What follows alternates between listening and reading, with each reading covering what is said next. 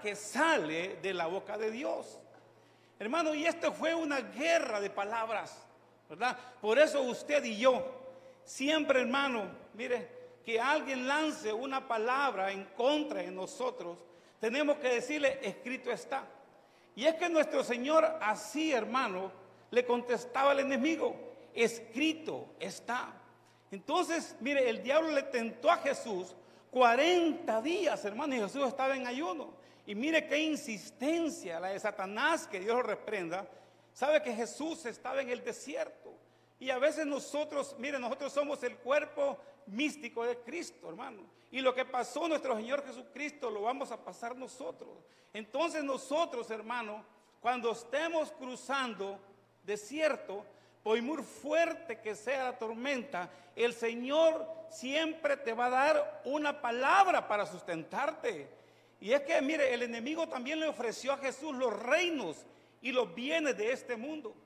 Pero mire, cuando le ofreció los bienes y en este mundo, nuestro Señor Jesucristo también le contesta, escrito está. Por eso es necesario ser cristiano del libro, hermano. Le dice, escrito está, a tu Dios adorarás y solo a Él servirás. Y mire cómo Jesús, hermano, estaba en el desierto.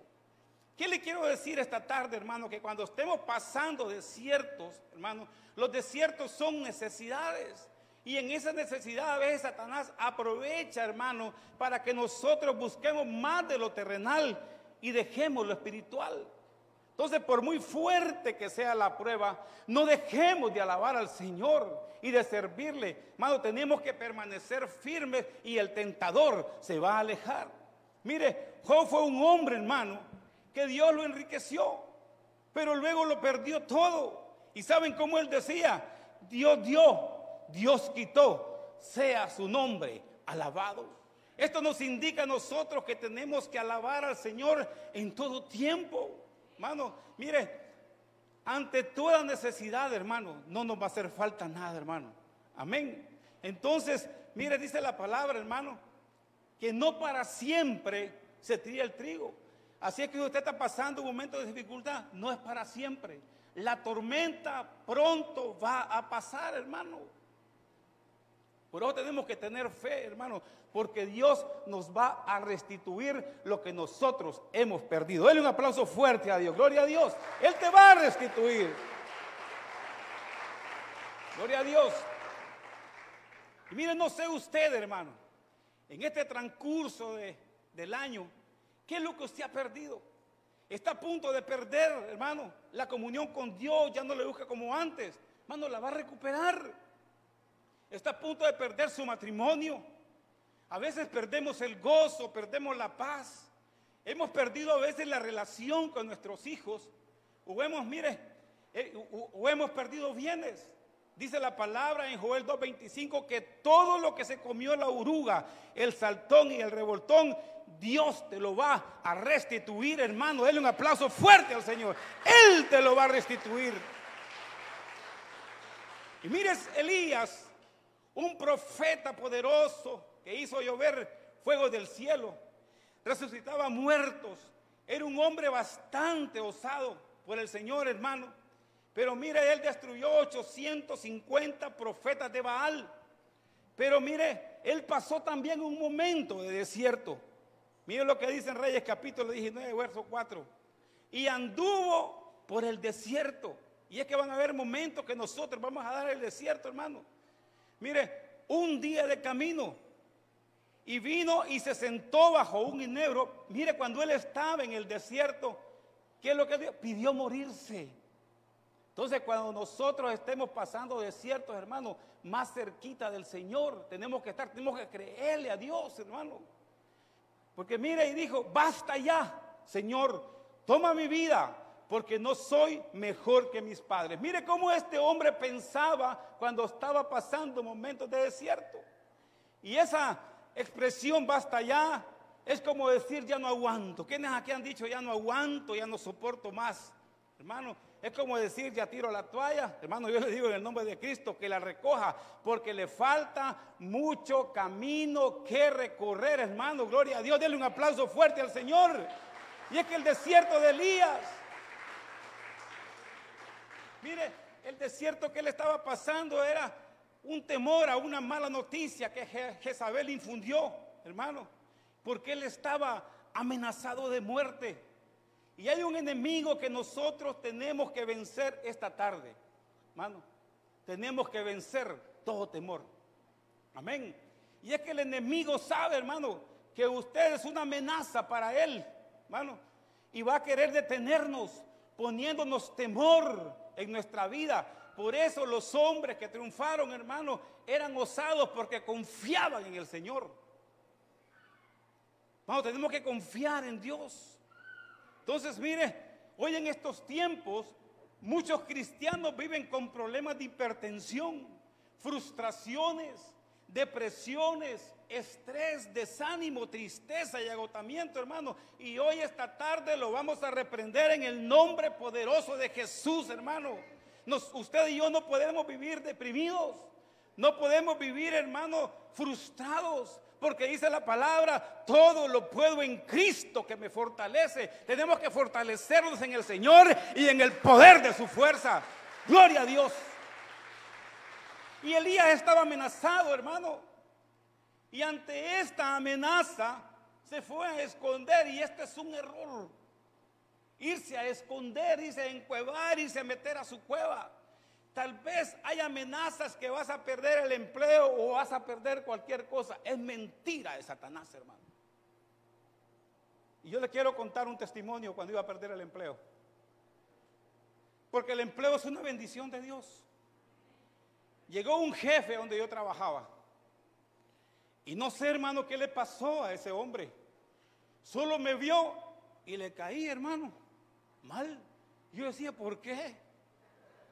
Yo le llevaba los informes. ¿Sabe cómo los hacía, pastor? Agarraba mis informes tal vez de tres días de trabajo, los arrugaba y me los tiraba a la basura. Yo a veces le hablaba y era en la computadora. Le caía tan mal, hermano. Me mandaba a hacer inventarios físicos y cuando calculaba que estaba bien sudado, me metía al aire acondicionado. Era una confrontación, pero no sabía que yo conocía el secreto de irme a las rodillas, a los secretos, a pedirle al Señor que lo bendijera en otra parte. Yo le diga, Señor, ayúdame, porque nuestra lucha no es contra carne ni sangre, hermano. Y ese hombre estaba siendo influenciado por las tinieblas. Y un día, un jueves me acuerdo yo, mi cheque estaba listo, hermano. Listo para hacer. Y ese mismo día, el Señor revirtió los papeles. Y mire, hermano, ¿saben cuál es lo más cardíaco? Que yo soy el encargado también de los inventarios de los activos. Y cuando despiden a alguien, yo tengo que irle a hacer el inventario. ¿Y sabe qué me dijeron? Va a llegar el inventario. Hermano, ¿saben qué? No quise humillarlo. No quise humillarlo. Porque nosotros no tenemos que pagar, hermano. Dice la Biblia que tenemos que pagar bien por mal. Y mire, ¿saben qué hice? Le dije a un compañero, vaya, tome el inventario usted. Pero mire, él le pasó la de Amán. La horca que tenía para mí, se la pusieron a él. Por eso usted no tenga miedo, hermano, porque lo protege Jehová de los ejércitos y ese es su nombre. Denle un aplauso fuerte al Señor. Gloria a Dios. Es que usted, hermano, y yo somos gente victoriosa. Usted es victorioso porque tenemos un Cristo victorioso. Jehová de los ejércitos, Él es su nombre, mi querido hermano. Y mire, la vida de desierto es un momento difícil, pero solo es un momento. Recuerde, hermano, que no para siempre se tira el trigo. Y mire, Jesús estaba en el desierto. Aparte de ser tentado por el diablo, se encontraba rodeado de fieras que lo querían devorar su vida. Pero estas fieras no, no, no, son fieras literales, hermano. Son espíritus, hermano, que, que se quieren oponer al cristiano. Entonces, cuando estemos pasando desiertos, van a haber muchos enemigos espirituales que tenemos que vencer. Hermano, yo le vengo a decir de parte de Dios que no se rinda. Gloria a Dios. Mire, usted quiere ser conocido por Dios. Dice la Biblia en Nahum 1.7 que Dios conoce a los que confían en Él. En el caso de David, hermano, Mire, Dios lo conocía a él. Porque él, mire, no había hombre que confiaba más en el Señor que David. Y mire lo que dice Salmo 27, 3. Aunque un ejército, ¿se puede imaginar, hermano? Y a veces uno ni con la suegra puede. Aunque un ejército acampe contra mí. Es que mire, hermano, usted solo entregó su vida a Cristo y tiene muchos enemigos. ¿De veras, hermano? Sí, enemigos espirituales. Aunque un ejército acampe contra mí, no temerá mi corazón. Aunque en mi contra se levante guerra, a pesar de ello, estaría abatido. ¿Cómo dice ahí? Ajá, mire, a pesar de ello, estaré confiado. Nosotros no tenemos que confiar en ningún hombre, hermano, ni en ningún familiar, ni en sutano, ni en mengano que le va a ayudar ni confía en títulos universitarios ni en apellidos. Nosotros dependemos única y exclusivamente de Dios, hermano, porque a pesar de ello estaré confiado. Aleluya, Él es grande y poderoso. Gloria a Dios, hermano. Y mire, y la palabra es fuerte. Mire, hermano, dice, maldito el hombre que confía en el hombre. Hermano, por eso dice la Biblia, ¿de dónde vendrá mi socorro?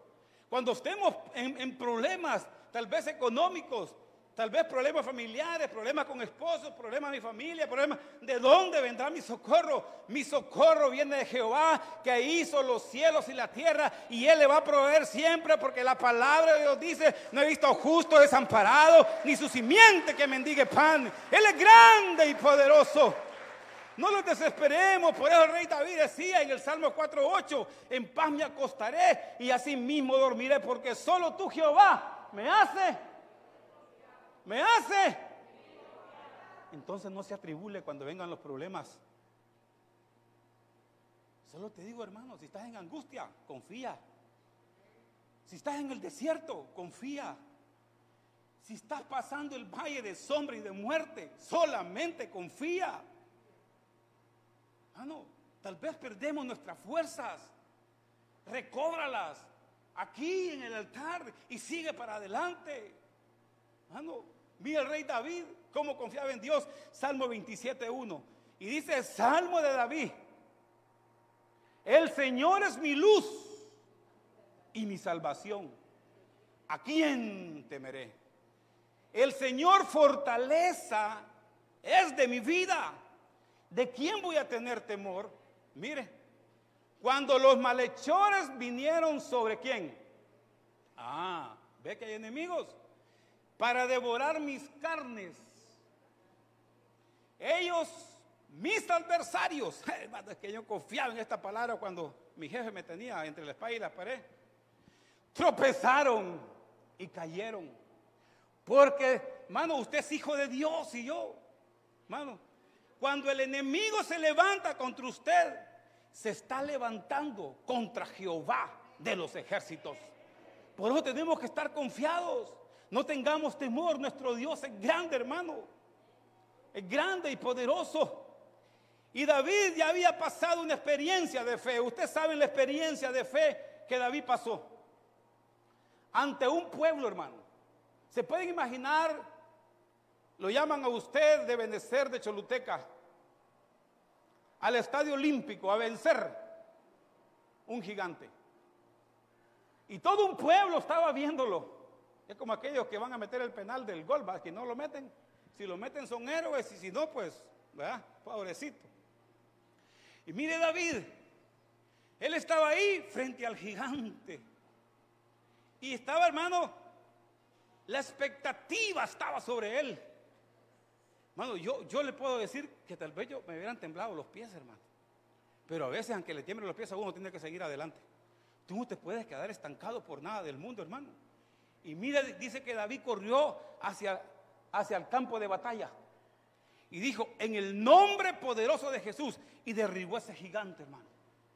Entonces, hermano, mire, porque en el nombre de Jesús se doblará toda rodilla de los que están en los cielos en la tierra, hermano, y todo hombre confiesa que Jesucristo es el Señor, hermano.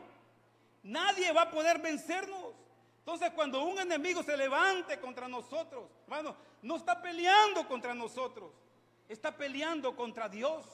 Ustedes se acuerdan, Saulo dice que iba camino a Damasco, iba con cartas para matar a los cristianos.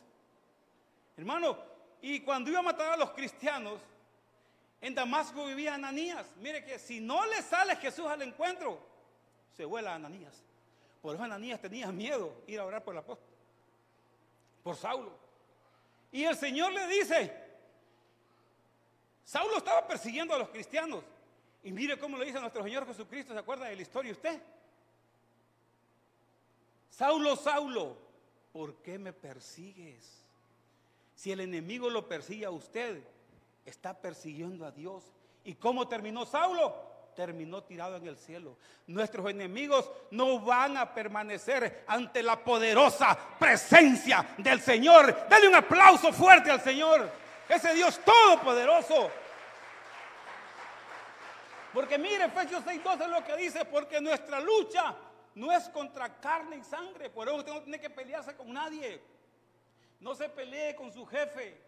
No se pelee con su esposa, ni con su esposo, ni con nada, hermano. Dice, porque nuestra lucha no es contra carne y sangre, sino contra principados, contra potestades, contra los poderes de este mundo de tinieblas, contra las huestes espirituales de maldad en las regiones celestes. Y es que siempre va a haber confrontación entre luz y tinieblas, siempre va a haber.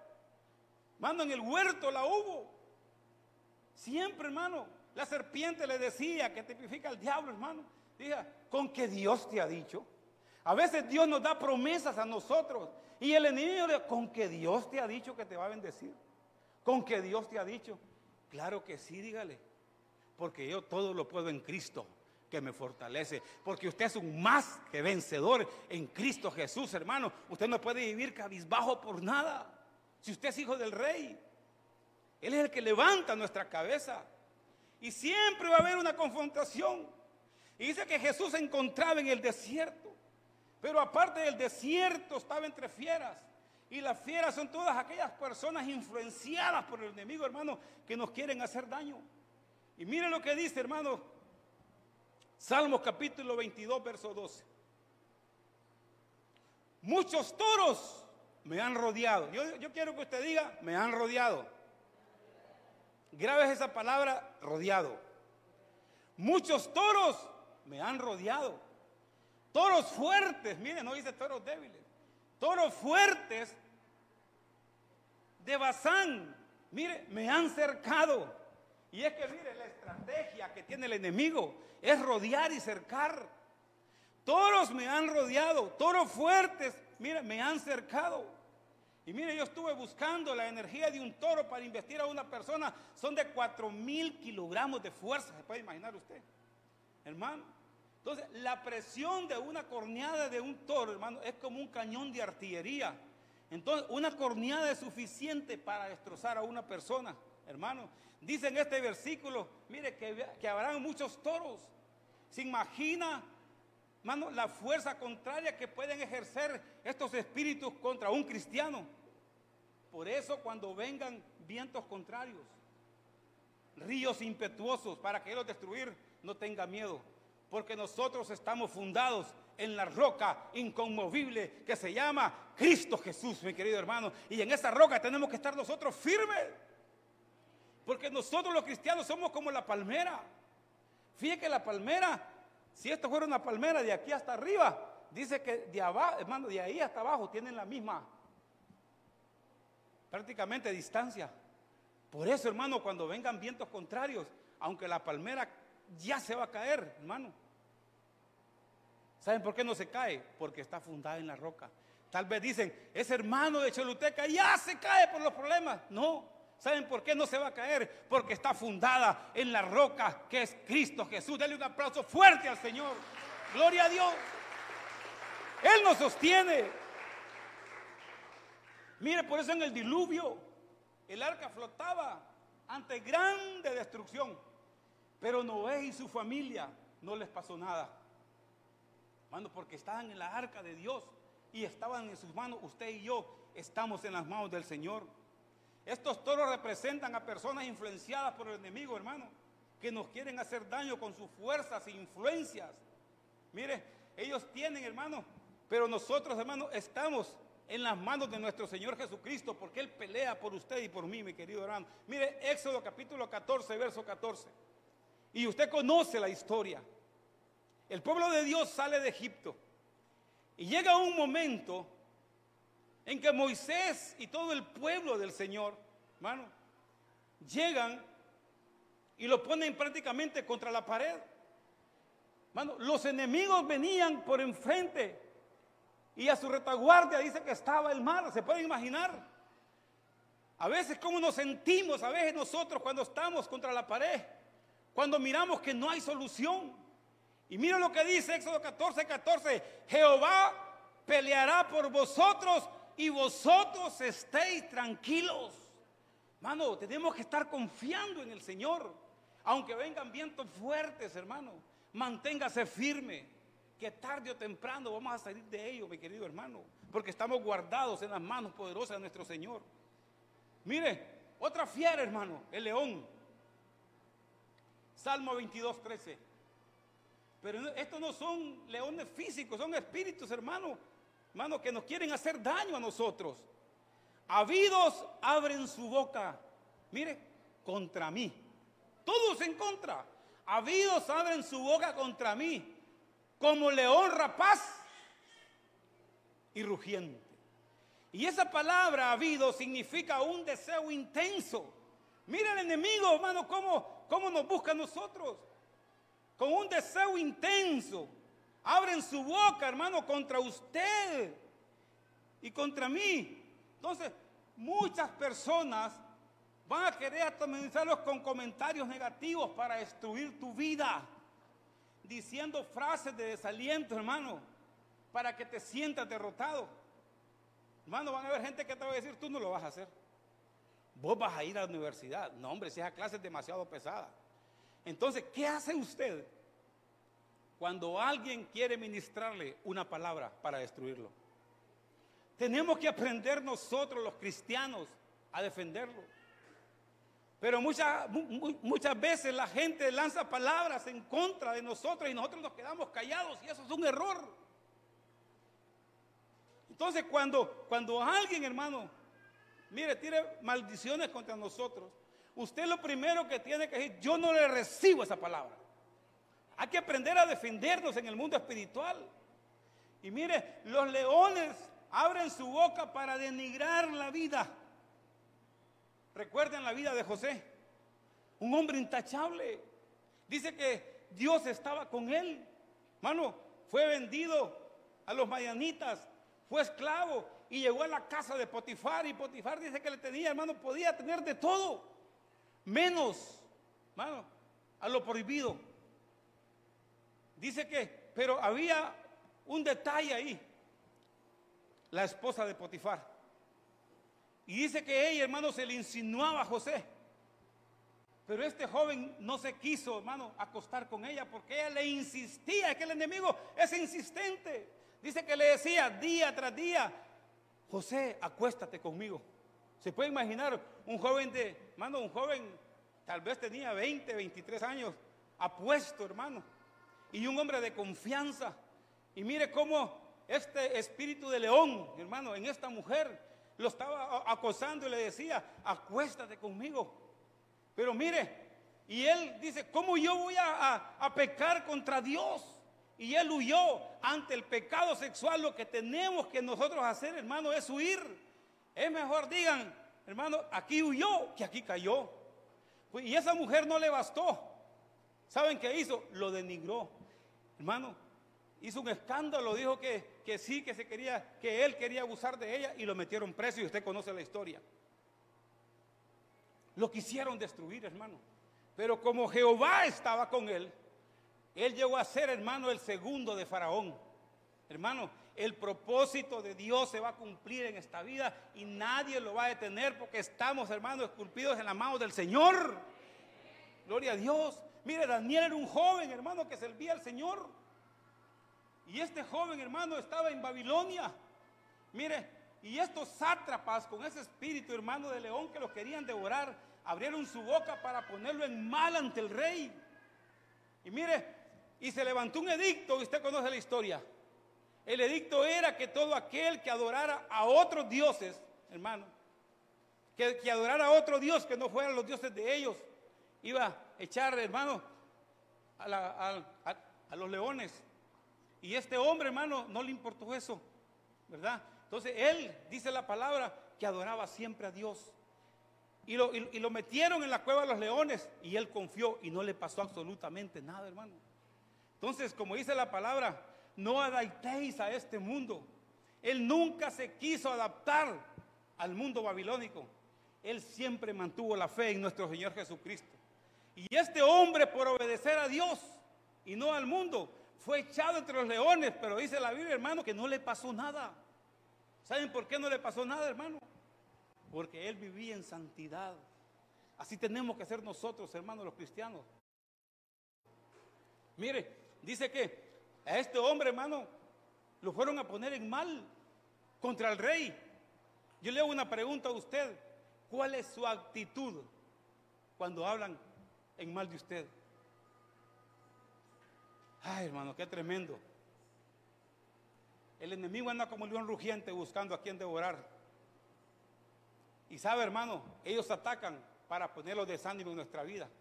En esta pandemia, hermano, ha dejado mucha gente desanimada. Ya no oran, ya no leen.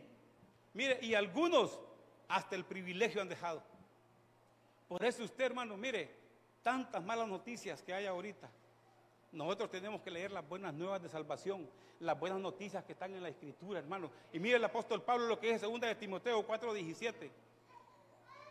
Pero el Señor estuvo conmigo y me fortaleció a fin de que por mí se cumpliera cabalmente la proclamación del mensaje.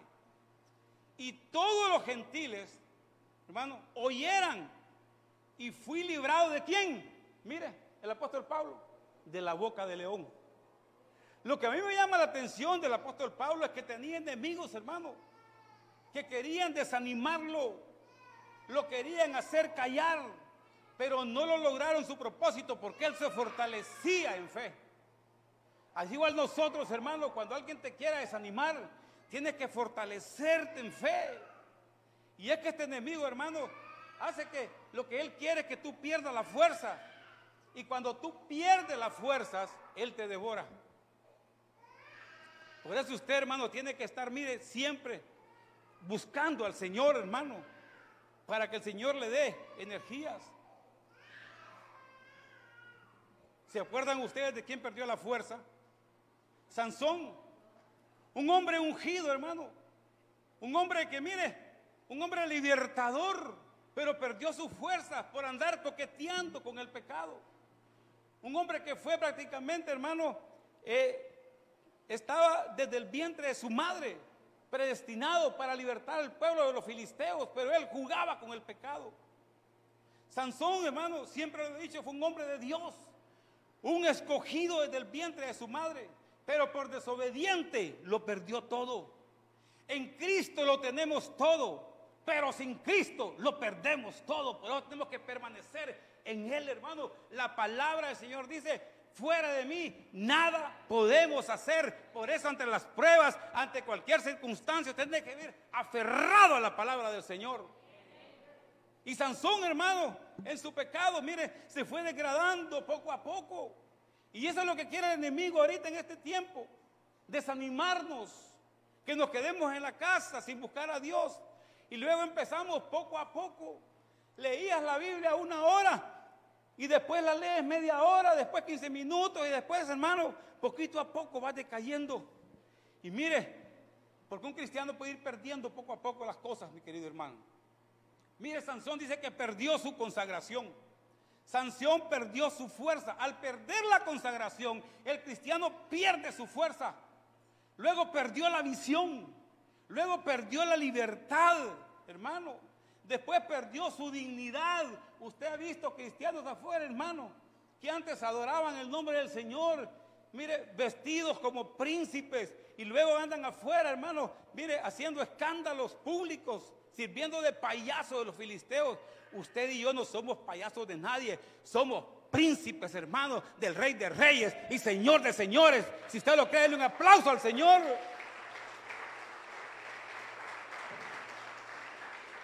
Todo lo perdió y perdió su vida. En Cristo lo tenemos todo, pero sin Cristo lo perdemos todo, mi querido hermano. Salmos 22, 16. Mire. Y Jesús estaba entre fieras, hermano, y lo querían devorar. Pero estos no son animales literales, hermano.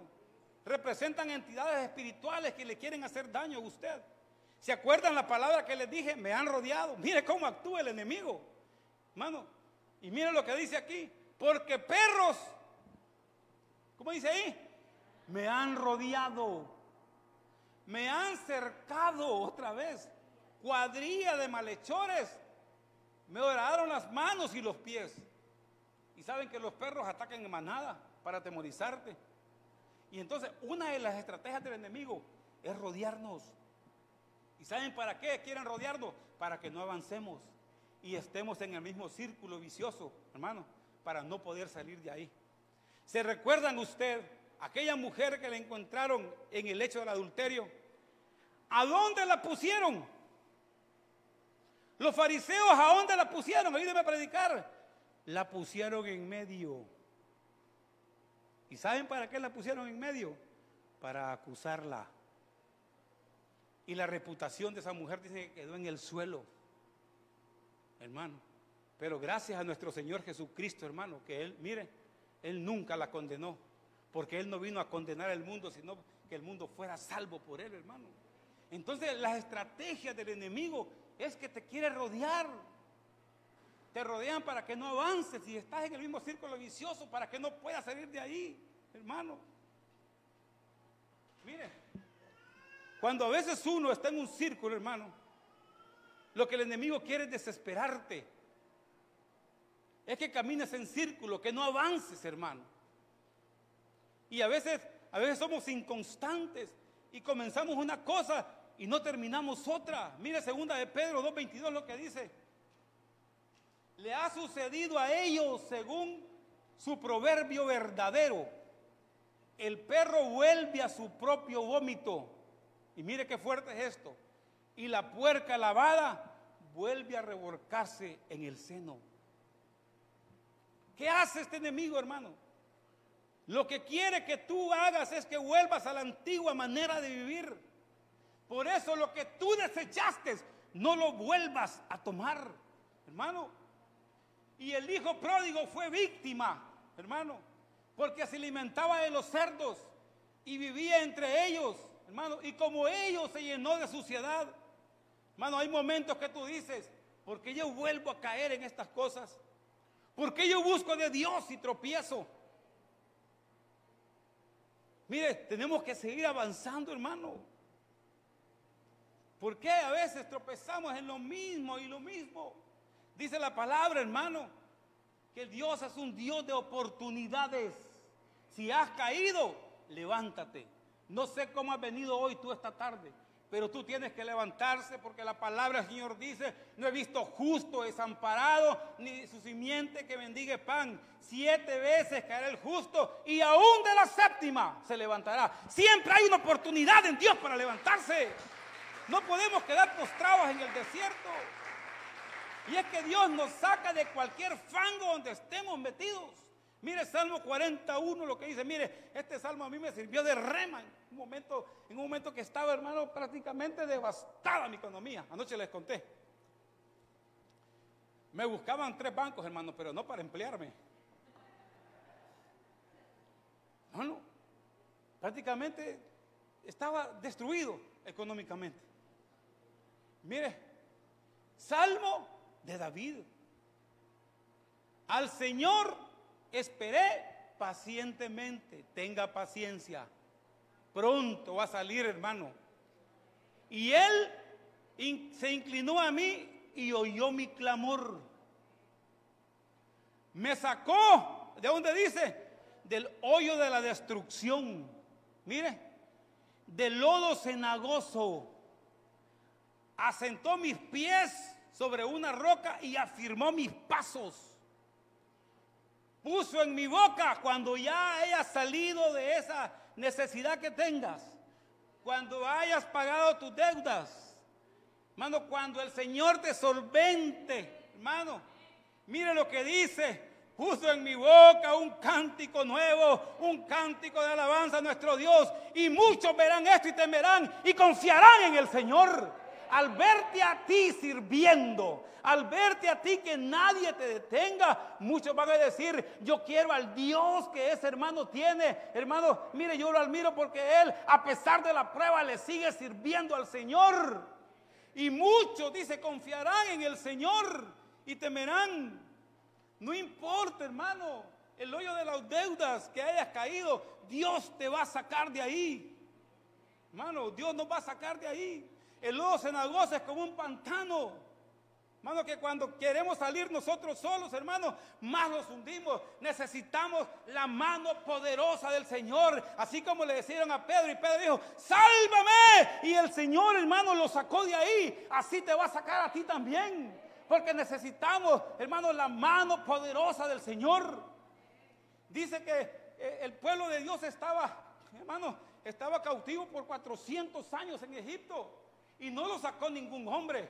No sé qué te tiene cautivo a ti, pero necesitamos la mano poderosa del Señor, porque el pueblo de Egipto salió de Egipto, hermano, con la mano poderosa del Señor. El Señor es poderoso, mi querido hermano es grande, es invencible. Y ya para terminar, el cuarto ataque. Hay muchos animales, hermano, ¿verdad? Que representan a espíritus que lo quieren dañar a usted, hermano, y usted tiene muchos enemigos. Pero por cuestión del tiempo, mire, el escorpión. Lucas 10, 19, cuando lo tenga, dígame.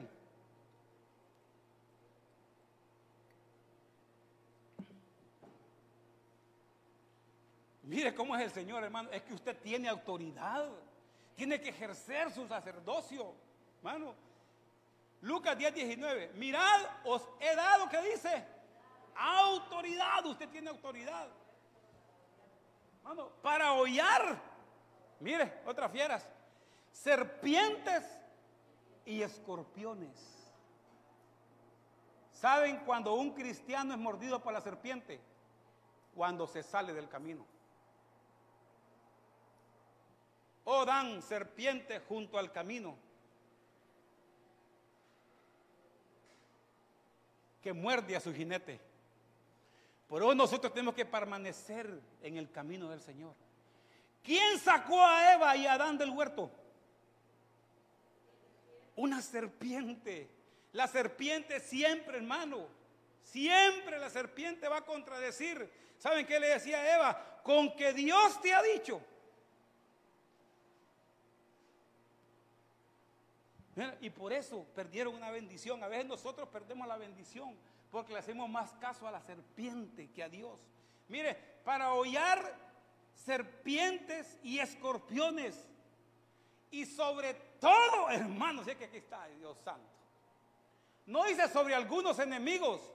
Mire el poder que Dios nos ha otorgado a nosotros, hermanos y sobre todo poder del enemigo y nada ni nadie nos va a hacer daño. No tenga miedo, mi querido hermano. Ay, que nos va a hacer daño esto. Ay, no, hermano, nadie te podrá hacer frente, le dijeron José, todos los días de tu vida, hermano, porque el Señor Jesucristo está con nosotros todos los días y nadie a ti ni a mí nos va a poder hacer frente porque Él está siempre con nosotros.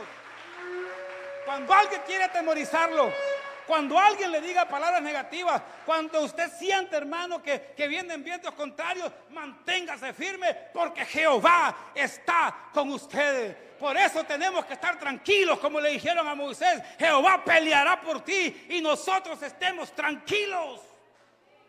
Él pelea la batalla. Porque es Jehová de los ejércitos. Y Jesús nos advierte, hermano. Mire, tal vez este animal es un animal el más pequeño de las fieras que le vengo predicando, pero también causa daño, porque el enemigo no te da ningún beneficio. ni ninguna bendición. Lo que Él quiere es hacerte daño. Pero tenemos la autoridad de Dios, hermano. Mire lo que causa la picadura del escorpión. Causa dolor. Te pregunto, ¿ya perdonaste las heridas que te han causado tal vez tus hermanos con palabras? ¿Ya perdonaste aquellas frases que tu esposo te dijo o sigues herido?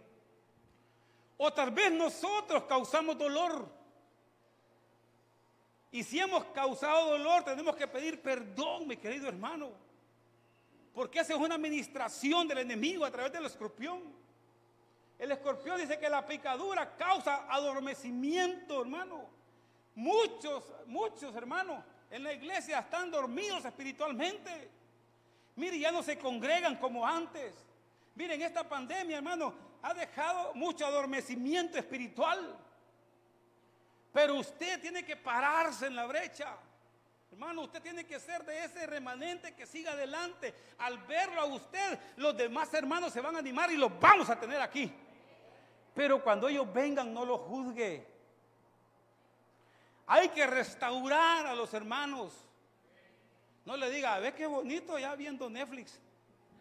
No, hermano. Vamos a hallar a muchos hermanos desanimados. Porque yo también un día me desanimé. Y un día, hermano, yo me quise salir de las cosas del Señor. Yo dije, esto no es para mí. A mí me gustaba mucho, ay, mire cómo quedan los hermanos, el riquitiqui, como hoy de progreso. es que no podía escuchar el guataminedi con su hermano. Cuidado, dicen huepa, va. Y yo, y yo, hermano, y yo me quería salir porque, porque mire, los costeños, y usted bien sabe, va.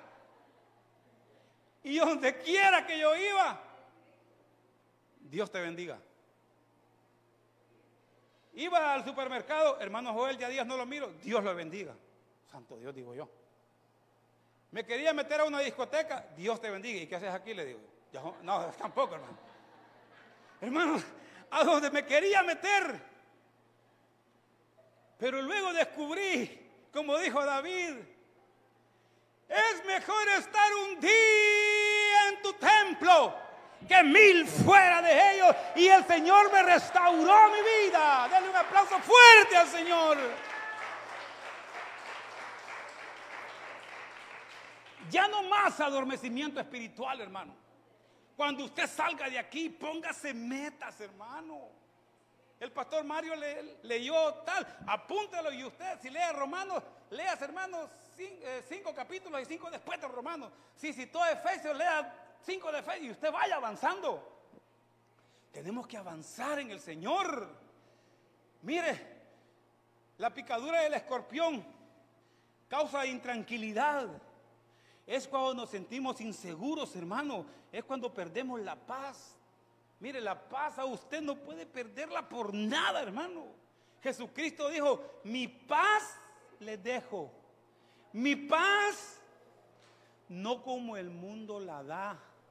Pero es que a veces nosotros, ay, como no tengo dinero usted. ¿Y quien dice que el dinero da paz? No digas, dijo Salomón, que tu único objetivo sean las riquezas.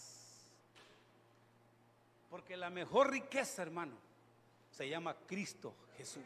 Dale un aplauso fuerte al Señor. Es la mejor riqueza.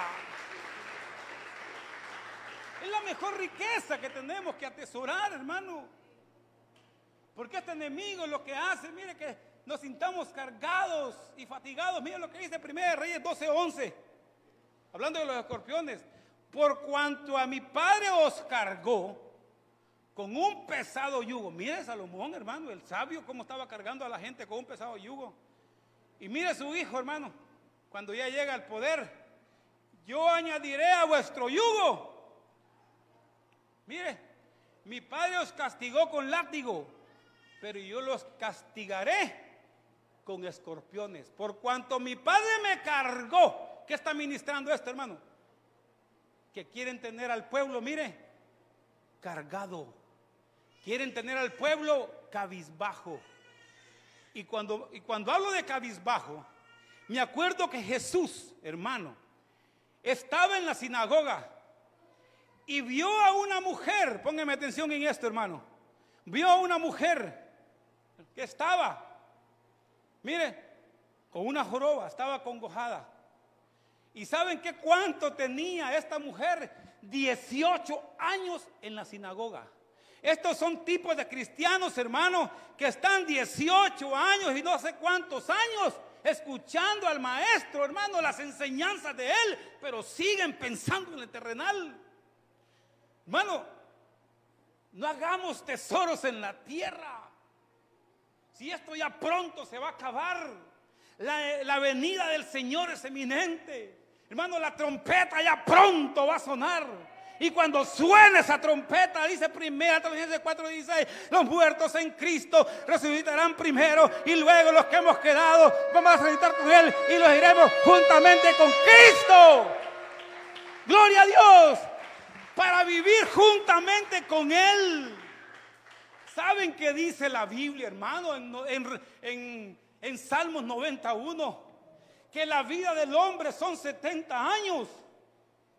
Hermano, 52 menos 70, ¿cuántos me quedan? Y los más robustos, 80, pero con achaques. Si es que esto es lo más tremendo. A veces nosotros nos enfocamos en, en, lo terrenal y aquella mujer escuchando a su maestro y pensando en mi finca, escuchando a su maestro y pensando en el vehículo, escuchando a su maestro y pensando en cosas terrenales.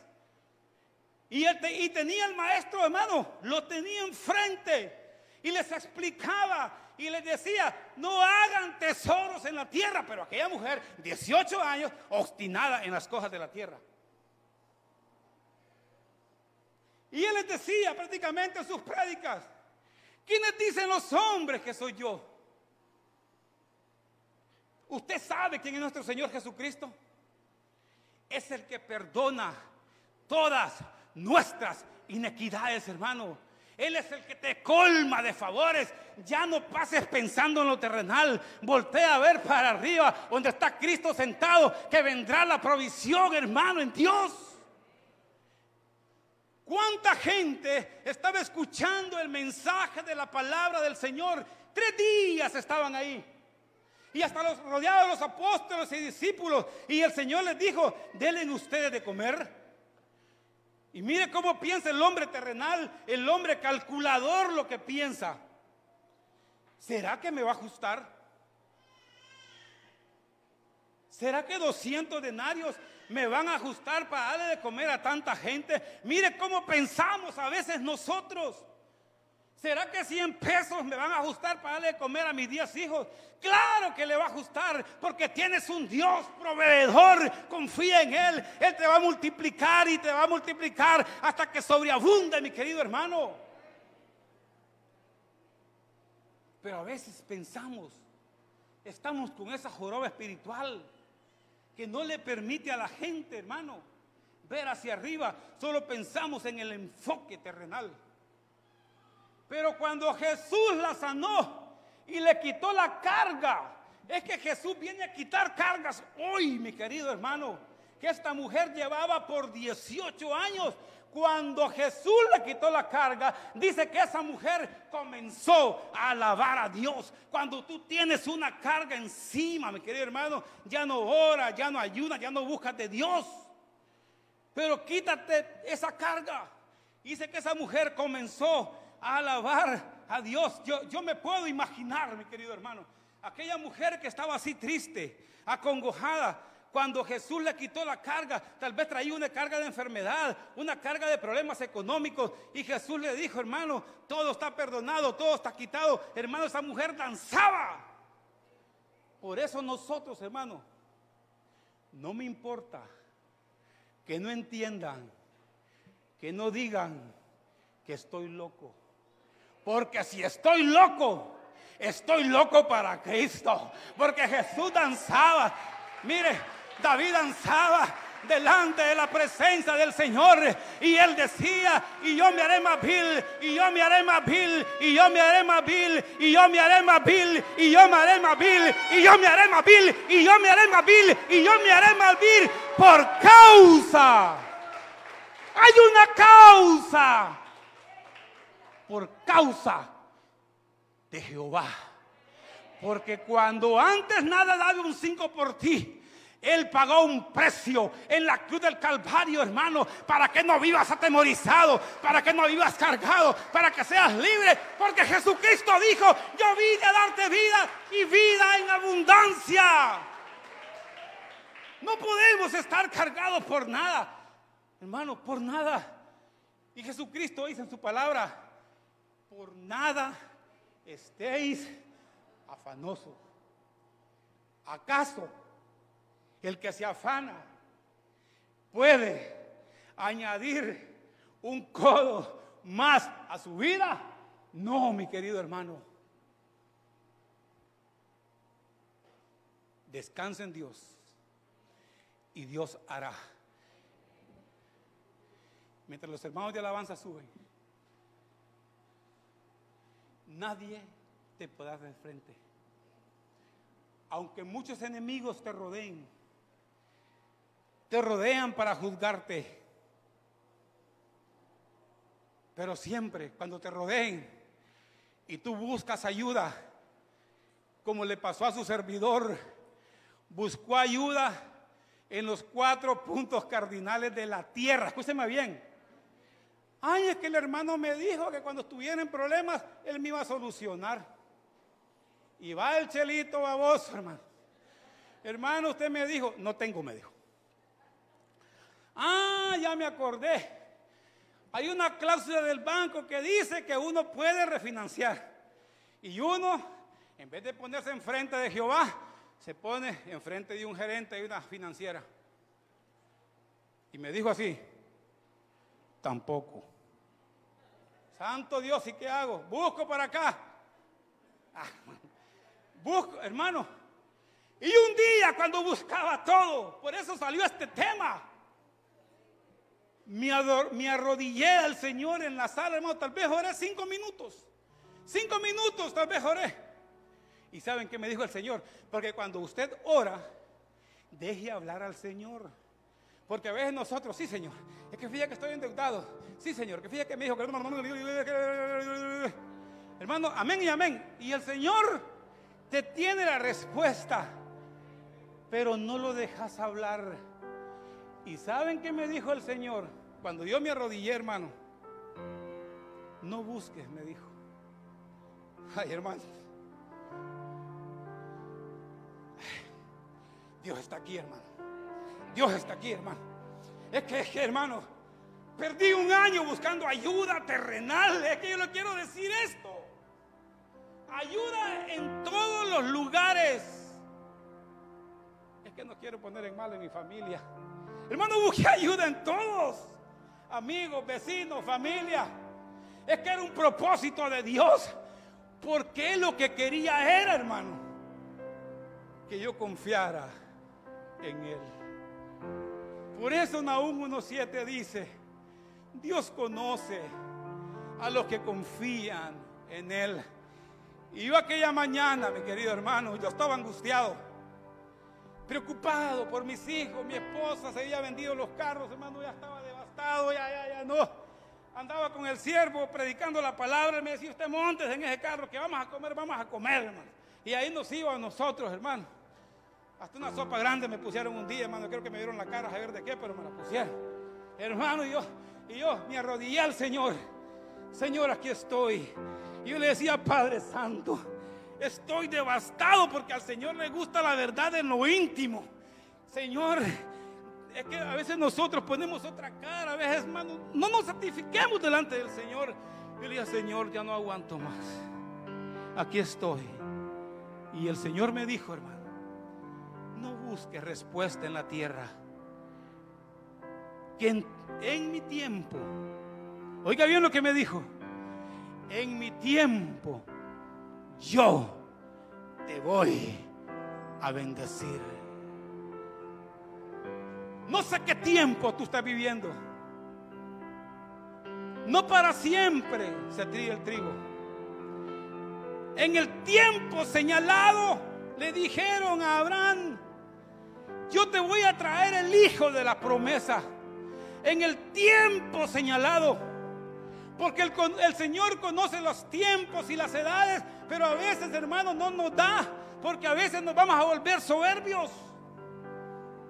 Pero el Señor me dijo, yo me agarré de aquella palabra. En mi tiempo yo te voy a bendecir. Y yo sigo descansando en esa palabra. Porque Él me lleva poquito a poco, es que nos conoce. Y es que a veces la gente dice, es que, es que la gente tiene frases que no deben de usarlas. Ay, pobrecito el hermano Joel. Ay, pobrecito de qué. Si yo soy príncipe del reino del Señor. Y si Él me dijo que me va a bendecir, Él me va a bendecir. Y si Dios le ha dicho a usted, Dios también, hermano, la va a bendecir. Porque usted es hija de Dios. Heredero de la promesa. Dale un aplauso fuerte al Señor. Oh, irra, vara, canta, vera, ay, ya. Bendito sea su nombre. Pero tenemos que aferrarnos. A veces nos equivocamos. Buscamos la fuerza en otra gente, en los hombres, hermano. Yo quiero hacer hoy tres llamados. Si alguien nos ha visitado por primera vez y quiere aceptar a este Jesús, al Cristo que yo le predico, al Cristo que me salvó a mí y salvó a mi familia, porque si usted está aquí y no conoce a Cristo, hermano, conociendo usted a Cristo, la demás familia va a venir a sus pies. Yo quiero que los hermanos se pongan de pie. Si hay alguien aquí que todo lo ha probado y ya no le sientes ese, ese, no sé si será mal sabor al mundo, no sé, nosotros lo miramos con un mal sabor, pero tal vez, hermano, ya, ya, ya le perdiste el interés al mundo. Ven a Cristo. Mire, en el mundo solo hay destrucción, hay muerte. Pero en Cristo, hermano, hay vida eterna. ¿Quieres venir a conocer ese Dios grande y poderoso? Al cual yo predico y no me canso de predicar, como dice el, canto, que Él sana a los enfermos echa fuera demonios. Él solo quiere bendecirte. Y si te habías alejado del Señor, si te habías alejado del Señor, reconcíliate con Él. Reconcíliate con Dios. No vivas más junto al camino, porque tú bien sabes lo que están junto al camino. Junto al camino está la serpiente. Junto al camino están los ciegos y cuando te saliste de la iglesia, no sé por qué razón, mi querido hermano, nadie te va a juzgar. Yo me quise salir, dice el libro de Isaías, que todo mundo se, se descarrea a una, pero el Señor no te va a juzgar. El Señor no te va a juzgar. ¿Quieres hoy venir? Salirse de ese mundo que llevas. Habías abandonado al Señor y quieres hoy volver, hermano, a los caminos del Señor. Aquí te estamos esperando. Ven, ven a Cristo. Es el mejor lugar donde tienes que estar. Nadie te va a juzgar. Nadie te puede juzgar, hermano. Mire, el hijo pródigo cuando volvió a casa, su padre prácticamente no lo reprochó. Le cambió sus vestiduras. Tal vez te has ensuciado y quieras limpiarte. Oye, hoy es una buena tarde. Muchos enemigos, hermano, están contra nosotros. Pero si estamos en el Señor, hermano, ¿quién contra nosotros? El Señor está aquí para bendecirte. Tal vez tú has buscado estrategias humanas. Hermano, ya no busques estrategias humanas. Las estrategias humanas no te van a dar resultado. Busca a Cristo. Con esto no te digo que los problemas se acaban, pero en Cristo hay una salida siempre. En Cristo siempre hay una salida. Dice que esos espíritus, hermanos, como el perro, lo quieren rodear a uno. Y mire, y es para, para prácticamente desajustar al cristiano, para ponerlo inquieto, para que vivas en un círculo vicioso. ¿Quieres hoy, hermano, venir al altar y decirle, Señor, aquí estoy? Me siento angustiado. Tengo muchos enemigos, muchos adversarios que se han levantado contra mí. Pero hoy yo, esta tarde, vengo delante de ti, Señor, para que tú me ayudes a vencerlos. En el nombre poderoso de Cristo. No sé qué desierto tú estés pasando. Pero el Señor, hermano, siempre en tu desierto hay una salida. Quieres venir a decirle, Señor, ya no aguanto más este peso de encima que llevo. No sé cuál sea tu carga. Pero dice la palabra del Señor que Cristo tocó a aquella mujer. Y aquella mujer desde ese momento comenzó a alabar al Señor. Has perdido tal vez tu dulzura. Estás prácticamente con una carga encima que no puedes, como aquella mujer, 18 años escuchando al maestro. Hoy es un día, hermano. Hoy es un día de salvación. Hoy es un día para que salgas diferente. Mire Juan capítulo 1, verso 9, lo que dice, si confesamos nuestros pecados, Él es fiel y justo para perdonar los pecados y para limpiarnos de toda maldad. No sé qué desierto en tu vida, hermano. Puede ser económico, puede ser un desierto sentimental o alguna enfermedad y tu corazón está afligido y sientes desfallecer. Hoy es el momento que salgas diferente. Te sientes desanimado, te sientes desanimada, ya no tienes fuerzas para seguir adelante. Dice la palabra, fortalecerlos en el Señor y en el poder de su fuerza. Estás viviendo con temores en tu vida. Y es el enemigo que te quiere tener atemorizado. Dice la palabra que Él no los ha puesto un espíritu de temor ni de cobardía.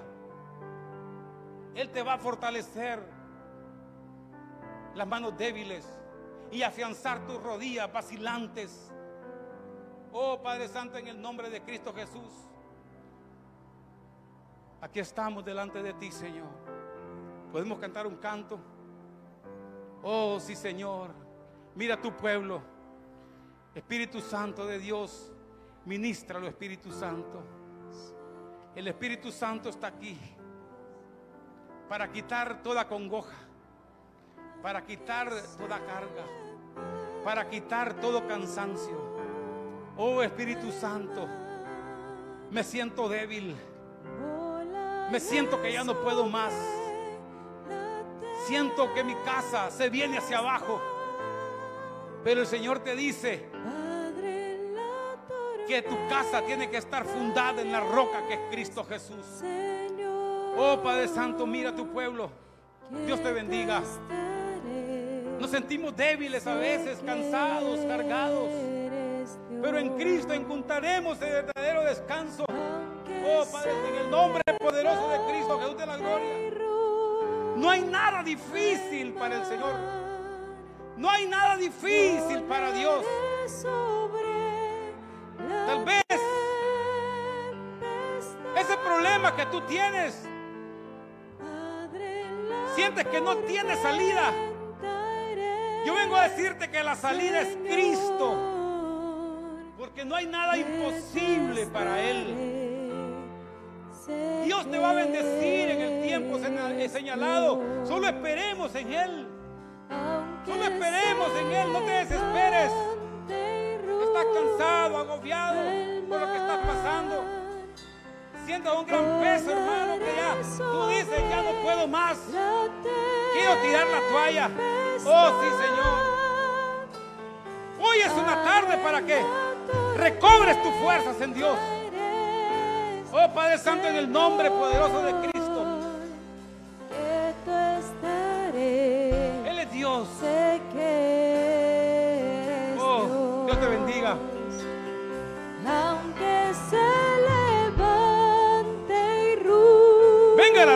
Derramarse. No confíe en el hombre. Confíe en Dios. Dígale, Dios te bendiga. El Señor está aquí. Él quiere ministrar tu alma. Oh Padre Santo, en el nombre de Jesús. Mira mi alma, Señor. Estoy cansado ya. Estoy afligido. Tengo a mi familiar enfermo. Entra a mi hogar, dígale, Señor. Quiero esa fortaleza que solo tú das.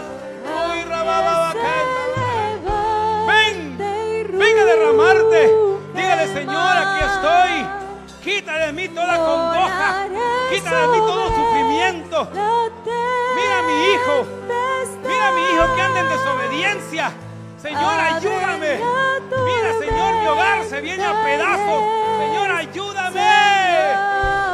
Clama a mí, yo te responderé. Vete enfrente, Dios te bendiga, Dios te bendiga. El Señor es el único que tiene una respuesta para ti. Aleluya. Las tormentas son momentáneas. Esa tormenta económica que estás pasando, Dios hermano, te la va a restaurar. Oh sí, Padre, en el nombre poderoso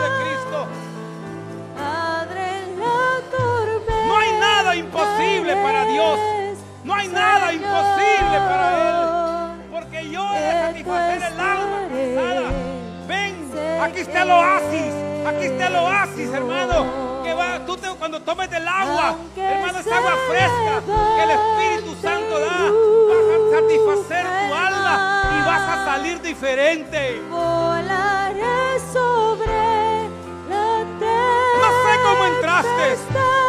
Tal vez entraste afligido, destruido, pero Dios te va a restaurar. Porque dice la palabra, querido hermano, oruga, el saltón y el revoltón, Dios te lo va a restituir.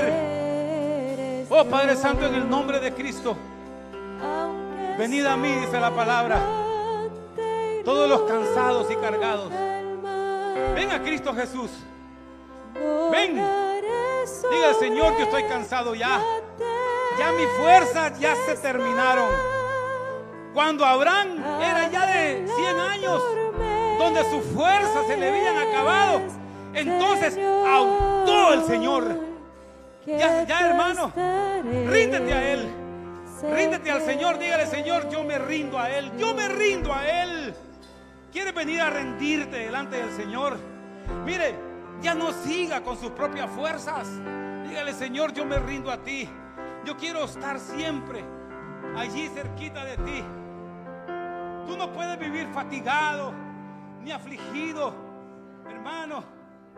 Mire, dice la palabra, no sé hermano, pero dice, mientras callé mi pecado, mi cuerpo se va consumiendo con el gemir durante todo el día. ¿Quieres venir hoy, hermano? Por eso te has secado en Dios. Tienes que reconocer. Ya no sigas callando. Hermano, ya no sigas callando. Dígale, Señor, al Señor le gusta la verdad de lo íntimo. ¿Quieres hoy venir al altar y decirle, Señor?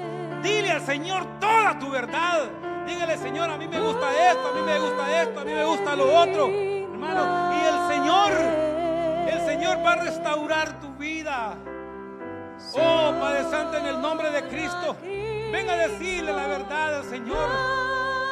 Mientras callé, no sé qué es lo que tú estás callando. No sé qué es lo que tú sientes ahí en tu corazón, lo que tienes escondido. Mire, sácalo hoy. No se lo cuentes a la demás gente. Dile, Señor, esta es mi verdad. Esta es mi realidad. Porque a veces presentamos una cara, hermano, pero por dentro estamos destruidos. ¿Quieres venir a rendirte hoy a los pies del Señor? Oh, Padre Santo, en el nombre de Cristo. Ya no siga atado, hermano. En Cristo hay libertad. Si pecamos, abogado tenemos antes con el Padre. Oh, sí, Padre, en el nombre de Cristo. Ministranos, Señor, esta tarde, Espíritu Santo. Dígale, yo me rindo a ti. Yo me rindo a ti, Señor. Yo me rindo a ti. Ya no tengo fuerzas. Cuando tú no tienes fuerzas, el Señor actúa. Cuando tú no tienes fuerzas, el Señor dice, aquí estoy para restaurarte. Aquí estoy yo para bendecirte. Dios es grande y poderoso.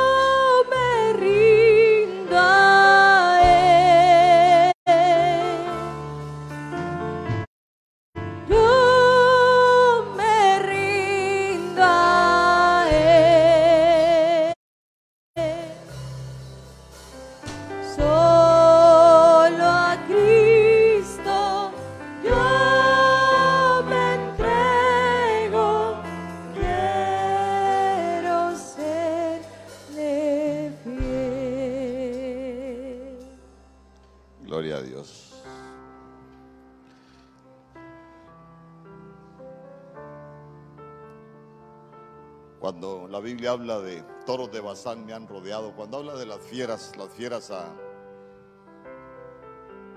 se levantaron contra nuestro Señor Jesús.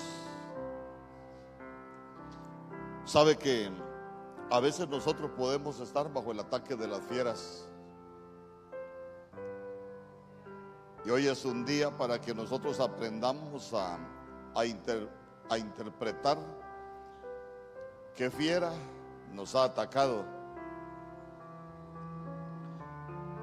Si usted prestó atención, se va a dar cuenta que los géneros son diferentes. El león es un devorador. Es un devorador que devora salud, devora economía, devora familias. El toro de Bazán es una, es una fiera que, que ataca con su fuerza y derriba. Tal vez vino un ataque contra tu vida y te golpeó tan fuerte que te derribó, te dejó sin fuerzas. Pero ya te diste cuenta que también hay hay serpientes. La serpiente lo que inocula es veneno y el veneno es del pecado. El pecado que tan fácilmente nos alcanza y, y cada día nos aleja más de Dios, cada día nos aleja más de su presencia. Pero también hablaba mi, mi hermano Joel de del escorpión la mordedura del escorpión, la picadura del escorpión es dolorosa. Tal vez hay dolor en tu vida. En el nombre poderoso de Jesús. En el nombre poderoso de Jesús. Toda dolencia la llevó Cristo Jesús. Todas las fieras se levantaron cuando Él estaba en la cruz. Y se levantaron cuando estaba en la cruz porque Él fue a esa cruz por cada uno de nosotros para darnos la victoria. En el nombre poderoso de Jesús, que mi mano sea tu mano, mi Dios. Que mi mano sea tu mano, que seas tú tomando el control de cada uno de tus hijos, mi Dios. Tú eres el Dios que sana, tú eres el Dios que restaura. Y hoy estamos aquí en la casa de, del que nos dio la victoria, de aquel que anuló actas de decreto, de aquel que nos hizo más que vencedores. Estamos en la casa de, del Dios que sana, del Dios que restaura, del Dios que hace cosas nuevas. En el nombre poderoso de Jesús, del Dios para el cual no hay nada imposible, el Dios que hizo milagros y sigue haciendo milagros, el Dios que hace maravillas, el Dios que hace prodigios. En el nombre poderoso de Jesús, en el nombre poderoso de Jesús, Padre Santo. Glorifícate, mi Dios, glorifícate. Aquellos que, que han sido atacados por las fieras, mi Dios. Que seas tú fortaleciéndoles, que seas tú trayendo sanidad, mi Dios. En el nombre poderoso de Jesús, glorifícate. Son tus hijos, mi Dios, que hoy estamos en esta casa. Que hemos escuchado tu voz y hemos venido a rendirnos delante de tu presencia porque hemos aprendido que no es con nuestras fuerzas. Y que todo lo que va a pasar en nuestras vidas no es por nosotros, sino por ti. En el nombre poderoso de Jesús. En el nombre poderoso de Jesús. Glorifícate, mi Dios, glorifícate. En cada uno de tus hijos, mi Dios. ¿Hace cuánto estás en el desierto? A veces los desiertos se alargan, no porque el Señor quiere, sino por culpa nuestra.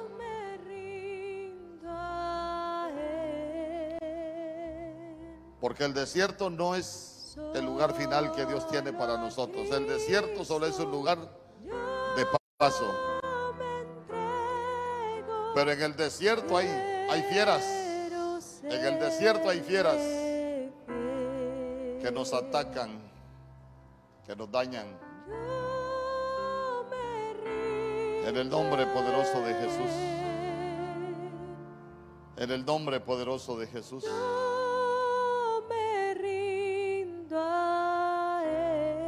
En el desierto hay serpientes. Usted se recuerda, camino a la promesa. La serpiente mordía al pueblo. Y nosotros vamos camino a la promesa. Oh.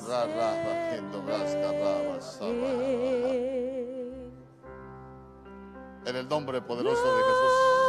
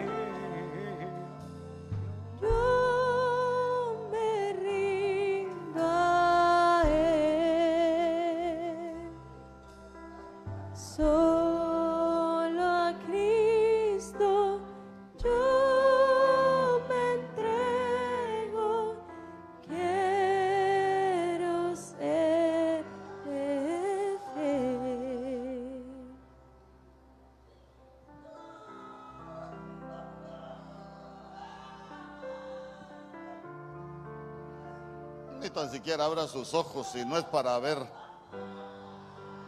Es para, para aprovechar, aprovechar el tiempo de su visitación.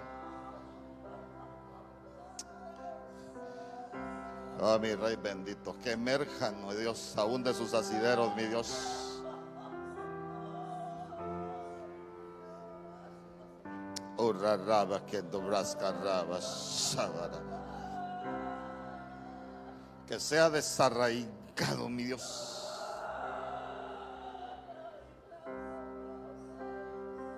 En el nombre poderoso de Jesús, nombre que es sobre todo nombre, en el cual se doblará toda rodilla de los que están en los cielos, de los que están en la tierra y debajo de la tierra, y toda lengua confesará que Jesucristo es el Señor, el Dios que sana, el Dios que restaura, el Dios que libera, el Dios que hace cosas nuevas. En el nombre poderoso de Jesús. En el nombre poderoso de Jesús. Enseñoreate en este lugar.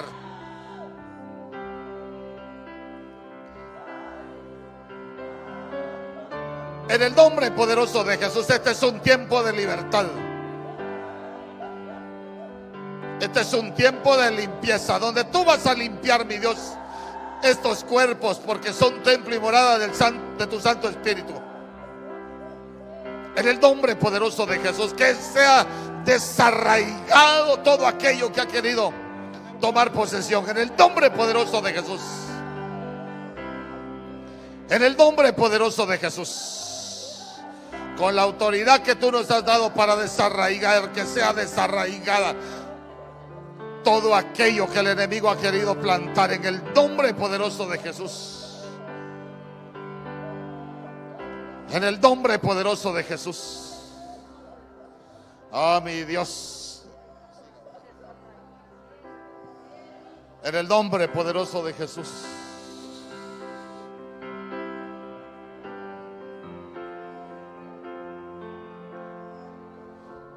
En el nombre poderoso de Jesús. Ahí sin salir de la presencia del Señor, le voy a pedir a los hermanos que, nos van a ayudar a repartir los elementos.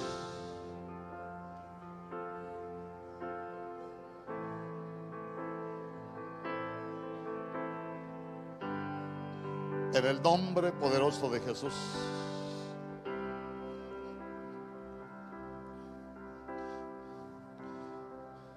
¿Por qué nuestro Señor Jesús tuvo que ser atacado por las fieras para darnos libertad? ¿Por qué nuestro Señor Jesús tuvo que enfrentarse con la serpiente para darte libertad a ti, para darme libertad a mí? En el nombre poderoso de Jesús. ¿Por qué tuvo que ser tentado? ¿Por qué tuvieron que levantarse las fieras contra él? Porque ese fue el precio que pagó por nuestra libertad.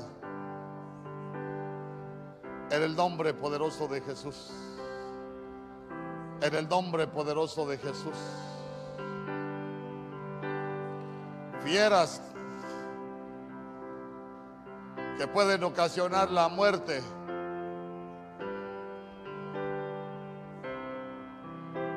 En el nombre poderoso de Jesús.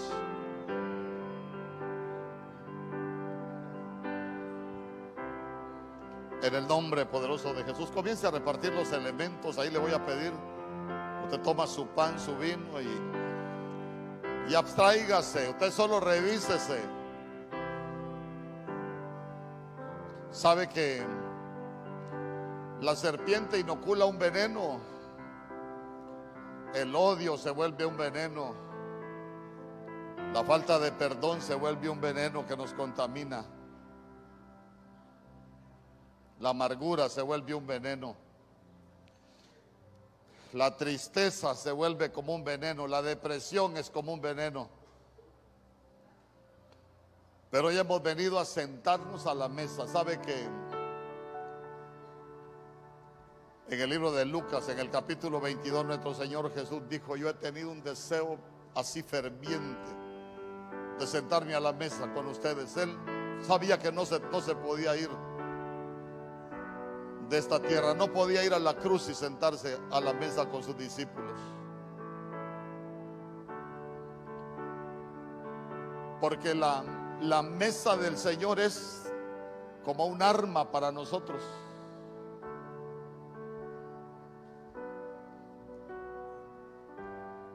Donde no venimos a pelear ninguna batalla, las batallas ya las peleó Cristo en la cruz.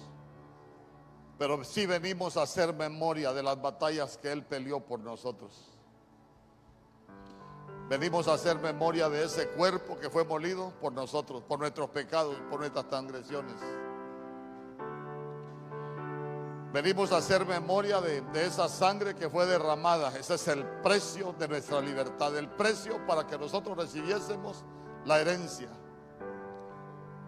Es el precio que Él tuvo que pagar para trasladar, trasladarnos del reino de las tinieblas al reino de su luz admirable. Ese es el precio, como dice la Biblia en el libro de Apocalipsis, que tuvo que pagar en el comercio de almas para que nosotros fuésemos libres. Este es un tiempo de libertad. ¿Sabe que el Señor nos ha hablado que en esta casa el Señor va a hacer milagros, el Señor va a hacer prodigios, que en esta casa el Señor va a limpiar, que en esta casa el Señor va a restaurar.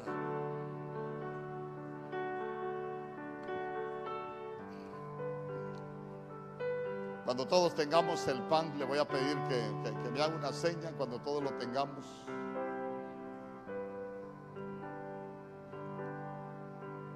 Esta es la mesa del reinicio. Esta es la mesa del mes octavo. Yo ministraba anoche que el mes séptimo es plenitud, es un tiempo para, para que se cierren ciclos en nuestra vida. Cierra todo ciclo. Tal vez has estado viviendo en dolor. Has estado viviendo en depresión, en tristeza. Tu vida ha sido un sufrimiento. Apenas sales de un problema y has caído en otro. Tal vez buscaste las soluciones a tu manera y te diste cuenta que, que no tuviste resultado. Hoy has venido a la casa del que lo puede hacer. Sabe que cuando nosotros comemos del pan nos hacemos uno con Cristo. O sea que este pan tiene el poder espiritualmente para cambiar genética, tiene el poder para sanar, tiene el poder para restaurar.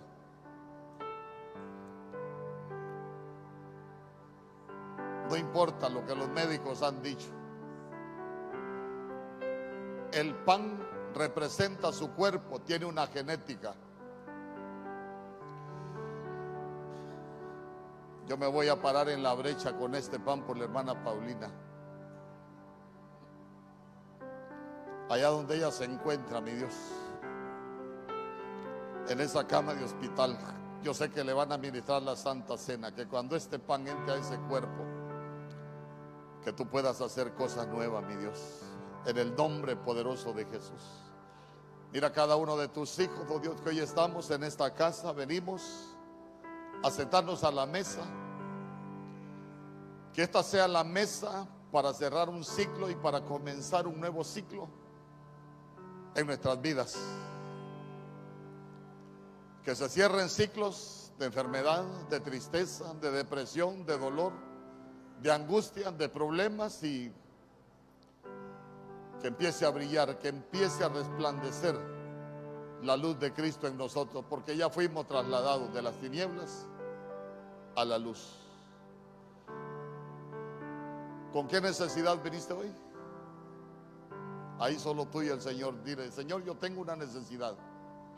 Y yo sé que este pan tiene el poder para sanarme. Yo sé que este pan tiene el poder para liberarme. Usted ahí sabe que tiene que ministrarse en su vida. No piense en nadie más. Usted, usted mismo, usted, usted. Usted y el Señor, nada más.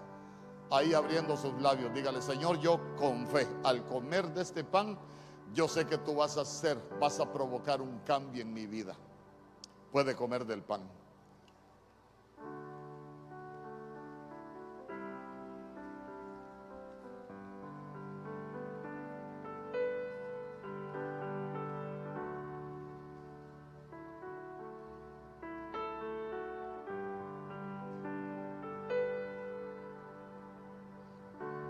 Tome su copa en la mano derecha. Preséntela a las potestades. Ahí en su mano derecha. La mano derecha es la mano de los pactos.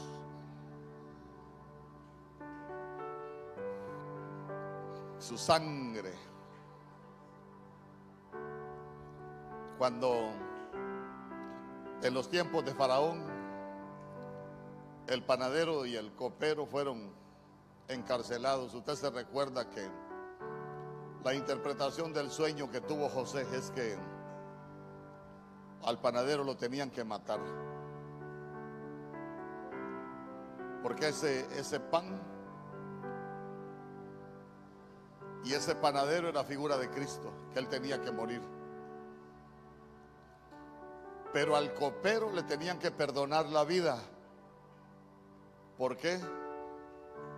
Porque la sangre es vida.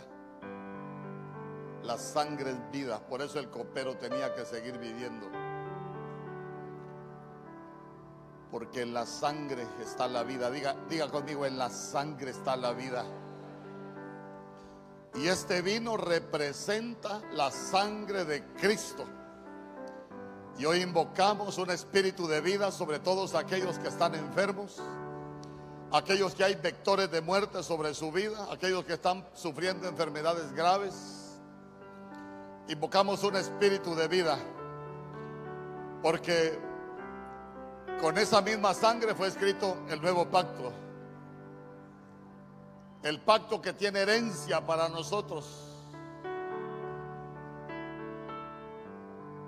Y era necesario que el testador muriera y el testador ya murió para que nosotros recibiésemos la herencia. El reino de los cielos no es comida ni bebida, es paz, es gozo.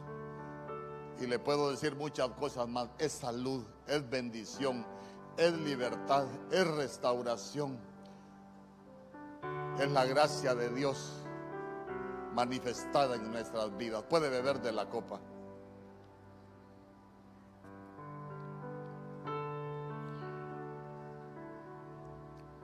En el nombre poderoso de Jesús. Con fe.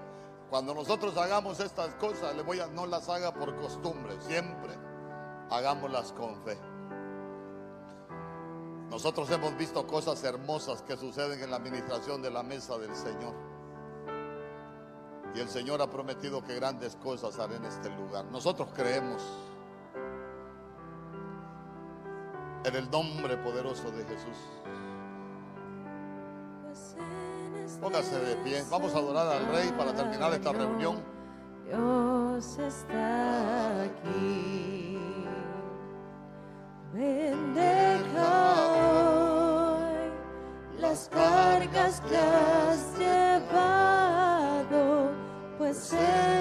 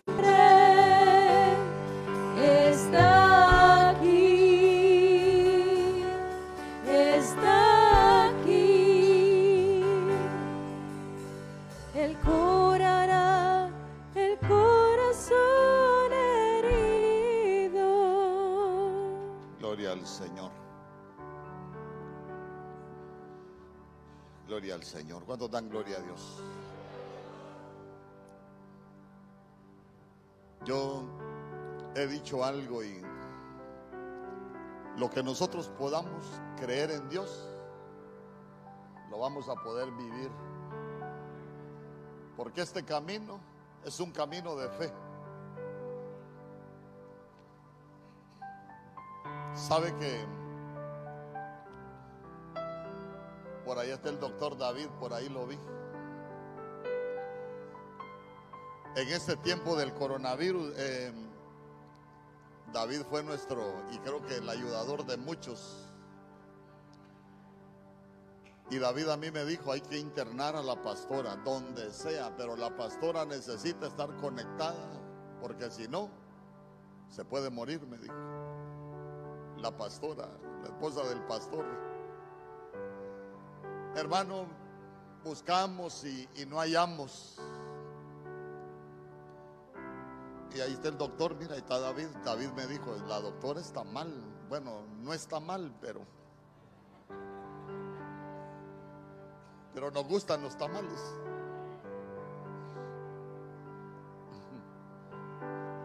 Pero no hallamos dónde llevarla, no hallamos oxígeno. Por, ni- usted sabe que se había escaseado hasta el oxígeno el año pasado.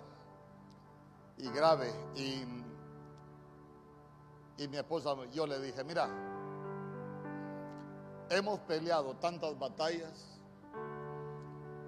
hemos batallado tantas veces con la muerte, que este solo es una pelea más, le dije. ¿Sabes qué? Aquí, aquí vamos a, a pelear esta batalla de las manos, en las manos del Señor. Hermano, y cuando sentía que se ahogaba, solo me decía, orá, porque siento que me muero. Y empezaba, iba a orar. Una de la mañana, dos de la mañana, tres de la mañana, hermano, y orando. Porque usted sabe que cuando lo conectan a oxígeno, el oxígeno es el que le está dando la vida, y, pero yo no, yo era la oración. Y a cada ratito las crisis, a cada ratito las crisis. Y para la gloria del Señor, aquí estamos.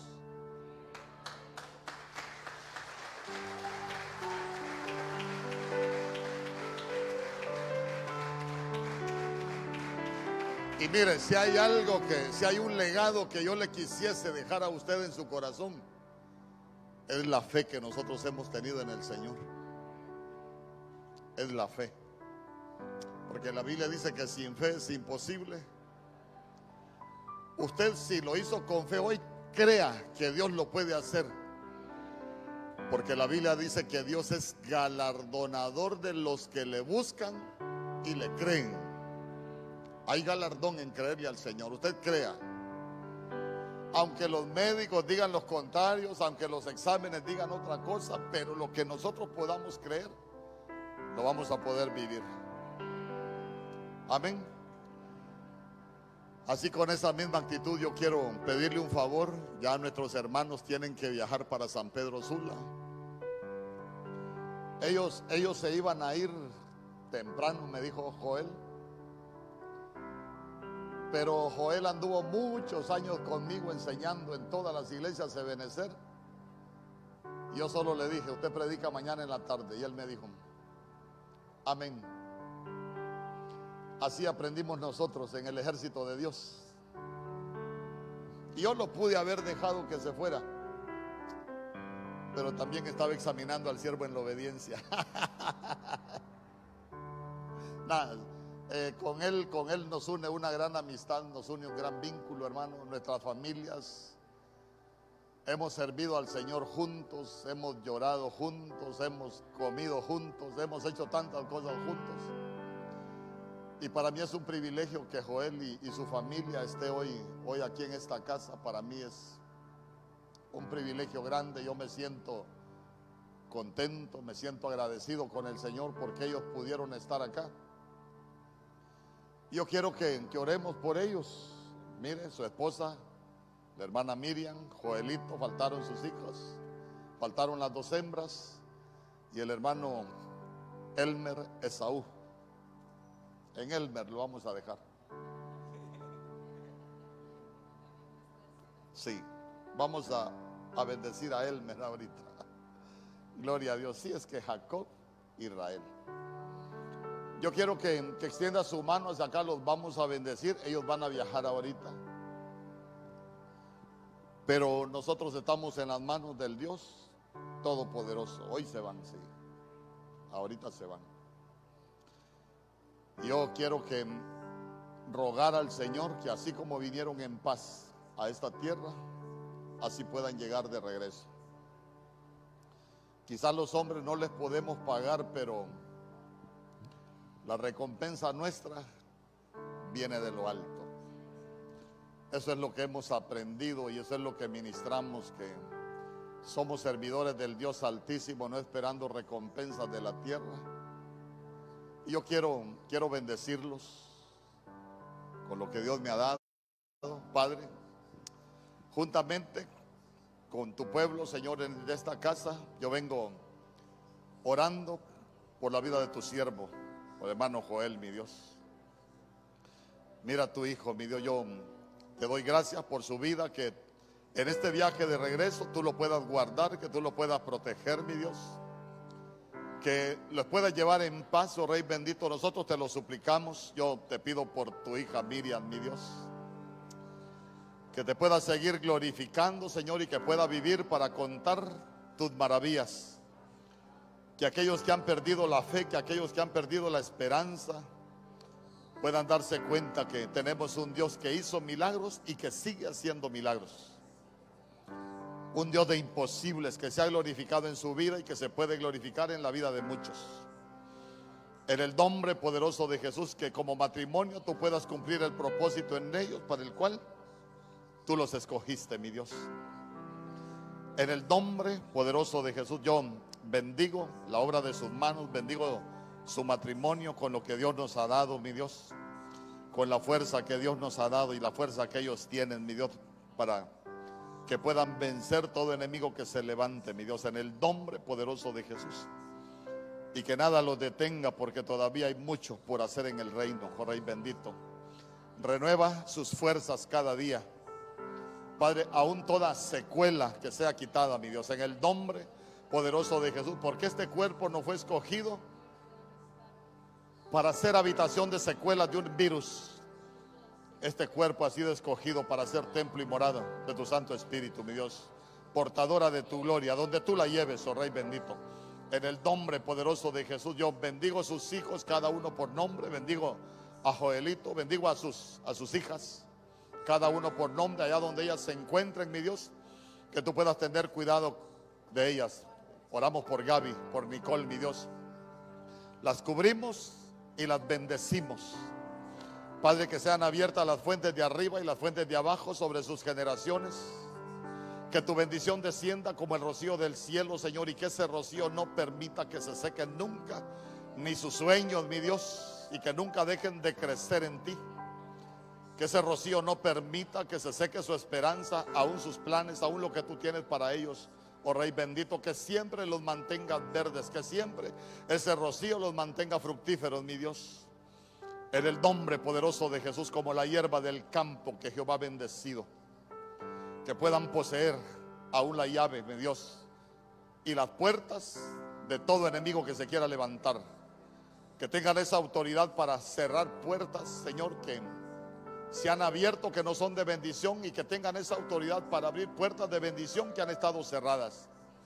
En el nombre poderoso de Jesús, aún su genética que sea cambiada, mi Dios, una nueva genética, donde toda herencia ancestral sea cancelada, oh bendito, que ningún perseguidor, Señor, que se había levantado contra sus padres los pueda perseguir, que se rompa todo ciclo en sus vidas, en sus generaciones, en los hijos de sus hijos. En el nombre poderoso de Jesús, por el hermano Elmer, mi Dios, que mi mano sea tu mano.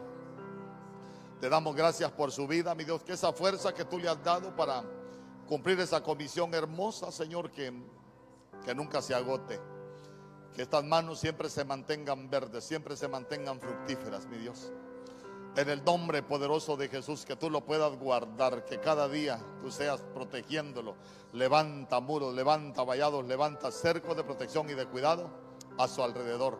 Padre, los cubrimos, bendecimos a ese vehículo, que vayan en paz, que vayan con bendición, que sean guardados de todo accidente, de todo percance, de todo hombre imprudente en el camino, de todo hombre de violencia, de todo estorbo, de todo atraso de toda maquinación del enemigo, de todo plan, Señor, de todo ataque, de todo contraataque, que sean guardados de todo espíritu de venganza, que tu mano de protección sea como un escudo sobre ellos y que tu gloria los cubra.